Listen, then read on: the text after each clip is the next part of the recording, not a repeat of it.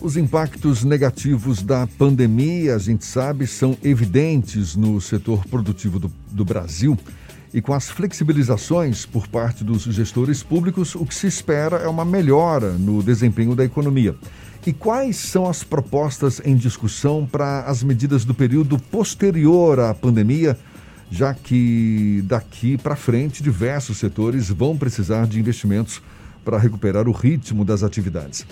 O deputado federal pelo Partido Progressista da Bahia, Cacá Leão, integrante da comissão mista que acompanha a execução financeira das medidas relacionadas à pandemia da Covid-19, é nosso convidado aqui no Issa Bahia. É com ele que a gente conversa agora. Bom dia, seja bem-vindo, deputado. Bom dia, bom dia, Jefferson. Bom dia, Fernando. Bom dia, ouvintes da Tarde FM. É um prazer muito grande poder falar com vocês. Prazer todo nosso, muito obrigado por atender o nosso convite. Deputado, o que, que se espera do governo ou o que, que vem sendo articulado no âmbito da Câmara dos Deputados para que o governo tenha uma participação mais ativa no suporte ao setor produtivo no período pós-pandemia? É, com certeza, Jefferson. A gente tem feito é, essas discussões, como você falou aí na, na abertura, na sua introdução. Eu faço parte de uma comissão mista que tem acompanhado os impactos do, do Covid na economia, uma comissão que é formada por seis deputados e por seis é, senadores. E a gente tem feito essas conversas não só com o governo, mas também com o setor produtivo, com a classe empresarial, porque o, o Brasil, na verdade, vai precisar do apoio da mão dos seus governos. E a gente tem feito é, é, essas discussões no momento hoje que a gente vive é, essa crise ainda, que eu acho que ninguém imaginou que ela fosse ser tão longa, né? A gente aprovou no momento, no primeiro momento, o, o auxílio emergencial de 600 reais, o prorrogamos, estamos em fase de discussão aí até o final da próxima semana de uma nova prorrogação, provavelmente até dezembro desse auxílio emergencial, aí provavelmente com, com um valor menor, mas é, é, é uma discussão que ainda, que ainda está sendo feita, como também de apoio dos bancos públicos, principalmente do Banco do Brasil, da Caixa Econômica Federal, do BNDES, do Banco Central, as empresas, a gente aprovou é, é, propostas é, é, para ajudar as micro, pequenas e médias empresas, aprovamos é, é, propostas no Congresso Nacional para ajudar também as grandes é, empresas. Estamos fazendo discussão de desoneração de folha de pagamento para ajudar a retomada do Brasil é, nesse momento. É, uma pena, infelizmente, a gente gostaria de ver o Brasil num outro momento, utilizando os seus recursos para fazer investimentos, para atrair novos investimentos, mas agora a gente vai precisar ajudar o país, ajudar o povo brasileiro a manter os seus empregos, a manter a empregabilidade, para que a gente consiga manter uh, uma renda digna para o cidadão. Pois é, essa comissão mista, conforme o senhor mesmo destacou, é composta por seis deputados, seis senadores e já recebeu ministros de Estado, presidentes de bancos públicos. Qual tem sido a, a, disposição desses representantes do poder público de colocar em prática essas propostas aprovadas pelos parlamentares no sentido de dar um suporte mais robusto à economia nesse período pós-pandemia? Olha, Jefferson, não é fácil.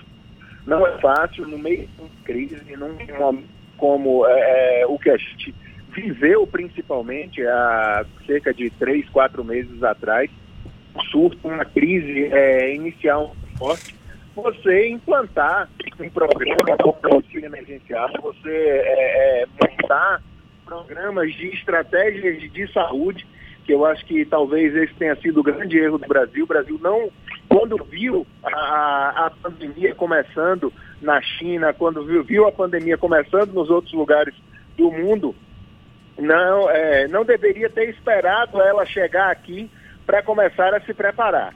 A gente esperou ela chegar aqui para começar a se preparar, para ir atrás de respirador, para ir atrás é, é, de, de testes rápidos. Isso, inclusive, acabou acarretando aí nessas confusões que a gente está vendo, a Polícia Federal trabalhando, e eu acho, defendo que todo mundo que teve, que criou problema durante a pandemia, que cometeu ato de corrupção durante a pandemia, tem que pagar é, é, realmente é, pelos seus erros, mas o Brasil, aí a saúde do Brasil poderia ter se preparado um pouco mais é, quando viu a confusão da começar, da pandemia começar na China, porque é inevitável, na velocidade que ela estava se espalhando pelo mundo, que ela chegasse aqui.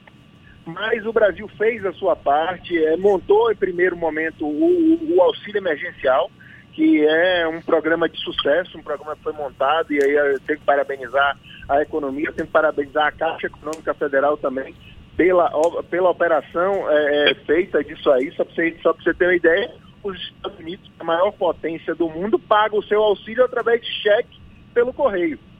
O Brasil criou um aplicativo, pagou, mesmo com toda a, a, dificuldade, hoje a gente já tem aí grande parte da população. Nos primeiros meses houve uma dificuldade muito grande no recebimento, aquela questão é, é da análise demorada, alguns erros é, de quem não deveria ter é, recebido, recebeu, quem, não, quem deveria receber não estava conseguindo receber, que para mim é outra grande. Acho que quem recebeu, é, Jefferson, o auxílio emergencial sem ter precisado receber, cometeu um crime tão grande quanto quem é, fez aí essas confusões, essas roubalheiras é, é na, na questão da saúde. É, então, o, o, Brasil implantou no primeiro momento o auxílio emergencial. O Brasil é, é depois foi para essa montagem aí de ajuda às micro, médias empresas. A gente tem conseguido caminhar. Graças a Deus a gente tem conseguido caminhar. A Bahia para a gente é, é, um exemplo. O exemplo que foi dado pelo prefeito ACM Neto e pelo governador Rui Costa, acho que serviu de exemplo para todos os outros prefeitos do estado da Bahia de se unirem em relação à, à, pandemia, de se unir. E a gente, graças a Deus, tem conseguido enfrentar e tem conseguido passar por ela muito melhor do que outros eh, estados eh, brasileiros que têm tido muito mais dificuldade do que a gente aí na Bahia. E temos que continuar trabalhando, continuar vendo quais são agora os setores que são mais, que foram mais afetados, principalmente agora, nesse momento de reabertura do comércio, onde os casos é, têm aumentado ainda um pouco, e é natural, porque as pessoas voltam a, a, a circular nas ruas, mas nesse momento, desse novo normal, porque ainda não é o normal, a gente só vai voltar a ter uma vida normal quando a gente tiver uma vacina é, em, em grande circulação, mas nesse normal que a gente tem vivido, a gente aprender com tudo isso e tirar as lições e ajudar o povo brasileiro e o Brasil a sair dessa. Cacá, no passado você foi relator do orçamento na Comissão Mista de Orçamento e tem uma experiência, um, uma participação importante na discussão sobre até a execução orçamentária de 2020. Essa mudança para o estado de calamidade e que de alguma forma dá uma flexibilização no, no cumprimento e na execução do orçamento, não só da União, mas também de estados e municípios. Você acredita que essa flexibilização ela deve aumentar a fiscalização para que sejam bem executados os recursos previstos nos orçamentos? Com certeza, Fernando. É, o, o orçamento 2020 ele acabou sendo todo transformado, né? com o orçamento da PEC de guerra, com os recursos que precisaram ser realocados é, para a saúde, com os recursos que precisaram ser realocados para o auxílio emergencial, tudo acabou é, é, havendo essa modificação e a gente aprovou para que o governo quisesse isso. Agora, acho que para que os governos fizessem, né, os governos tanto estaduais quanto federais quanto municipais. Agora, acho sim a fiscalização é, desses recursos ela tem que ser muito bem feita, muito grande porque infelizmente tem gente que é, é, vai se aproveitar da, da pandemia, e se aproveitaram da pandemia. E essas pessoas têm que pagar, como já tem muita gente pagando, viu? A gente tem visto, ontem mesmo eu vi, eu estou em Brasília aqui, vi aqui no Distrito Federal uma, uma grande operação aqui que é, é prendeu é, secretário de saúde do GDF e grande parte da, da equipe da Secretaria de Saúde por desvio de recursos. Então, acho que essas pessoas precisam é, é, pagar pelos seus erros, sim.